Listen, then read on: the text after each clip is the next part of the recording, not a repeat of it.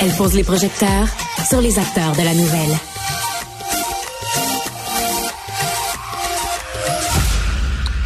Connaissez bien sûr le comédien Benoît Maguinis. Ben, il nous a fait le grand plaisir de venir, non pas simplement nous parler, mais de venir en studio. Benoît, merci. Ben, ça me fait plaisir. Merci de l'invitation. Ça fait toute une différence, surtout pour un comédien. On veut vraiment se regarder droit dans les yeux. Ben, pour moi aussi. C'est pour ça que Ben j'aime oui. ça venir en studio parce que c'est pas pareil que d'être en ligne puis on a vraiment une vraie discussion face à face. Je trouve ça le fun. Absolument.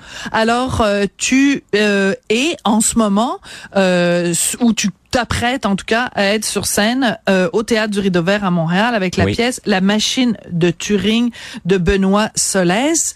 Euh, on a vu peut-être beaucoup de gens ont vu le film Oui. sur Alan Turing.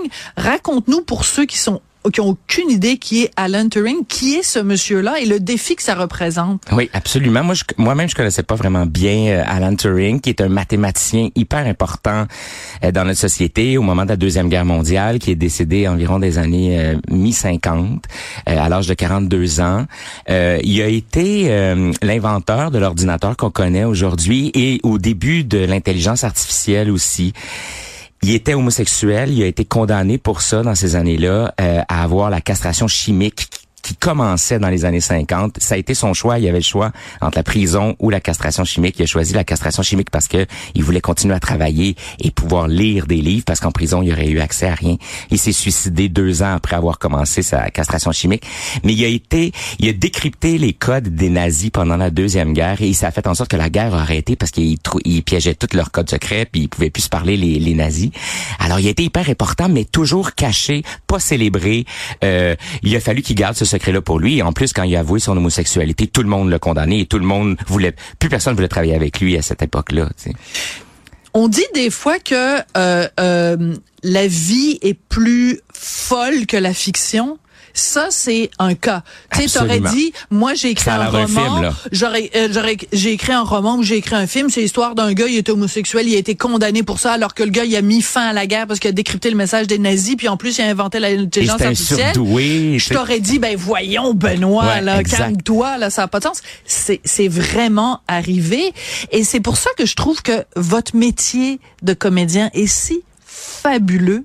C'est de nous transmettre ça, de nous transmettre ces personnages-là qui sont, il faut le dire, plus grands que Ben, je suis nature. tout à fait d'accord et c'est ce que je ressens en portant ce personnage-là en ce moment. Comme je disais, je le connaissais pas tant que ça. J'imagine que plusieurs personnes qui connaissent pas non plus Alan Turing qui vont venir au rideau vert. Donc, le mandat de faire découvrir aux gens, voici un pan de son histoire. Et ce qui est intéressant dans la construction de la pièce de Benoît Solès, c'est que on part dans plein de, de moments de sa vie. C'est pas juste au moment où il travaillait sur la machine Enigma puis qu'il a brisé les codes des nazis et tout ça. C'est vraiment même à l'époque de son université, comment il a été repêché pour aller travailler euh, sur les machines. Euh, aussi sa philosophie, sa façon de penser, parce que moi je suis pas mathématicien, j'ai pas du tout un cerveau de mathématicien et plonger dans sa parole et dans sa pensée. Parce que il dit souvent qu'il faut penser à l'extérieur de la boîte. Souvent les scientifiques quand ils avancent, quand ils trouvent des nouvelles formules ou des c'est parce qu'ils ont pensé différemment, ils ont osé. Et puis Alan Turing dit même l'imagination est une clé hyper importante quand on travaille en mathématiques. Tu sais, j'aurais Wow. jamais pensé ça. Je suis comme, Ben oui. c'est tellement cérébral, c'est tellement juste des affaires que je comprends pas. Mais, Mais toi, comme créateur, évidemment, c'est quelque chose que tu comprends, mais tu penses, on pense tellement que Ouais. la création ou le monde artistique et, Et le monde relié. scientifique, c'est deux mondes qui se rencontrent pas. Au contraire, ils ont énormément de Au choses en contraire, commun. et la sensibilité, l'instinct. Il disait, ton instinct quand tu travailles sur une machine ou sur un code ou sur une théorie mathématique, vas-y, essaye cette affaire-là, essaye cette affaire-là. Et ça, c'est beau parce qu'on assiste à un personnage qui dit aux gens, parce qu'il a été ostracisé toute sa vie, puis euh, il a été intimidé toute sa vie, parce que c'est un gars qui était probablement dans un spectre quelconque avec un bégaiement. Ah, oui, tu penses? Ben, tu sais, la sur... Genre, le fait qu'il euh, était surdoué puis qu'il ouais. était tellement différent. Asperger, ouais, probablement. Puis les gens décrivent qu'il était tout le temps. Oh, Alan Turing vient de rentrer dans la pièce. Check comment il est habillé, check comment il se tient, tout ça. Donc toute sa vie il a été niaisé en quelque sorte et c'est un génie incroyable qui a accompli fou, des choses hein? formidables. Je trouve ça beau d'avoir un personnage sur scène comme un anti-héros. Il dit même de, il dit j'ai été un genre de héros mais qui pendant plus de dix ans a été obligé de garder le secret pour moi. Il a même pas pu le dire à sa famille, à ses amis qui étaient que c'est lui qui a découvert Ah euh, les codes de la machine. Mais en même temps, donc il y a ce premier euh, secret. Il fallait Ouais. pas dire que, que c'était lui qui avait vraiment décodé euh, de ça. Puis il y a le secret de son homosexualité. Ouais. Quand tu regardes ça aujourd'hui, euh, que tu montes sur scène, donc pour défendre euh, un per défendre dans tous les sens du terme, mais euh, un personnage qui euh, dont il- il- on, on avait tellement de difficultés avec l'homosexualité que Mhm. on l'a castré chimiquement. Moi, j'entends ces mots-là, ça me fait mal. Mhm. Ça me fait mal dans ma peau d'entendre ça. Complètement. Et on sait que ça existe encore dans plusieurs pays. Mais C'est-à-dire qu'en fait, les thérapies de conversion, exact, toutes etc. sortes de choses, ouais. Et euh, donc, ça t'inspire quoi? Qu'est-ce que ça te dit sur la société d'aujourd'hui par rapport justement à la société de l'époque? Ben, tu sais, c'est un mélange, je ressens vraiment un mélange, euh, autant que j'ai l'impression que ça a avancé, là. Mm. Ça a avancé, je veux dire. On vit quand même dans une société où on peut mieux vivre sa vie, parler de sa vie. Il y en a qui décident de pas le dire, qui décident de pas... C'est correct Puis aussi. je parle pas juste d'homosexualité parce que je parle que je pense qu'automatiquement quand on est dans la marge par rapport à un handicap physique ou par Mhm. rapport à toutes sortes de choses qui, qui est différent de l'hétéronormalité, au- automatiquement on est on est euh, on est intimidé ou on est tout ça. Mais malheureusement, ça existe encore dans plusieurs pays des gens qui peuvent pas vivre leur propre vie. La beauté d'Alan Turing, ce qui est particulier, c'est qu'il disait, il s'est pas caché toute sa vie. C'est pour ça qu'il a été condamné, c'est qu'il il, disait qu'il y avait des amants. Puis quand il était là en cours, parce qu'il y a eu un procès, parce qu'il y avait un amant, il est en cours, il a dit oui. Je suis homosexuel. Oui, il a été mon amant. Fait que là, là, il a fait, ben, vous êtes donc condamné parce que vous avez pas le droit. Mais il disait. Tu sais, je sais pas si c'est, Mais c'est où sa naïveté? Est-ce que c'est sa naïveté ou est-ce qu'il était comme, non, je vis ma vie. Je Ben sais oui. pas exactement. Ben, c'est comme. Oscar Wilde aussi, qui avait eu justement lui aussi euh, Ouais. des, des procès, donc des grands génies. Ouais. Et euh, et euh, et, et c'est très particulier parce qu'à un moment donné, beaucoup plus tard, après sa mort, à un moment donné, le gouvernement s'est excusé. Oui, la reine le Gracier, entre Ah, c'est autres, ça, euh, voilà, pas si longtemps avant euh, qu'elle décède, euh, ils ont enlevé en plus toutes les peines qu'il y avait contre Alan Turing.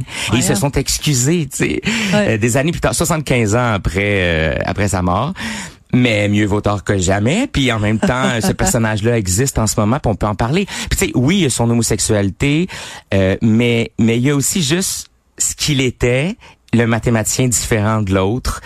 C'est à célébrer aussi, tu sais, Ouais. cette personne-là. Ouais. Célébration de la, de la différence. Ouais. Donc, euh, euh, sur scène avec la machine de Turing, je peux pas te laisser aller sans te parler de euh, cette pièce de théâtre dans laquelle tu jouais l'année dernière, Tableau final de l'amour. Oui, à l'usine C.